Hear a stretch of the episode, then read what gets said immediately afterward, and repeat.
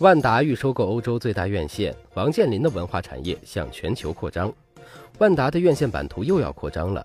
外媒报道称，万达集团董事长王健林于2012年收购美国连锁影院企业 AMC 娱乐控股，拟意收购欧洲的 ODN UCI 电影院线。据媒体报道，美国连锁影院企业 AMC 娱乐控股拟意收购欧洲的 ODN UCI 电影院线。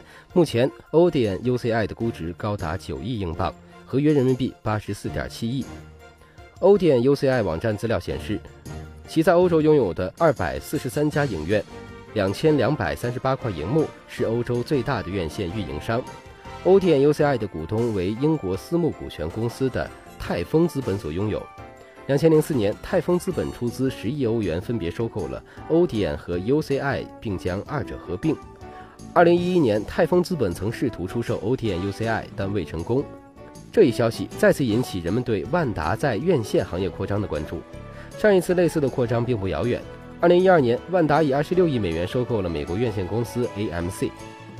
二零一二年五月二十一号。大连万达集团和全球排名第二的美国 AMC 影院公司已经签署并购协议。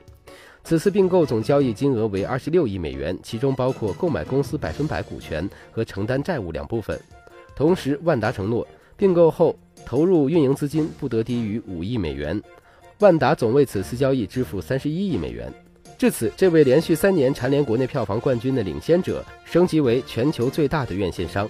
彼时，该项并购并不被资本市场所看好，多数国人认为万达是蛇吞象，即使成功收购，也难以挽回 AMC 亏损的局势。AMC 影院公司当时在美国已经属于夕阳产业，互联网冲击下，AMC 的业绩十分难看。两千零七财年以来，AMC 连续九年亏损，累计亏损额达五亿美元以上。直到王健林收购 AMC，其连续亏损三年，负债高达二十亿美元，负债率百分之九十五。面对赔本赚吆喝的质疑，二零一二年九月，王健林接受媒体采访时表示：“万达不是雷锋，不会做赔本的买卖。”这个收购到底怎么样？一两年后，很快就见分晓。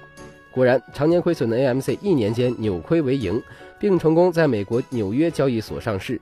二零一三年十二月十八号，AMC 在纽交所上市，发行股价为十八美元，股权总市值达十八点六八亿美元。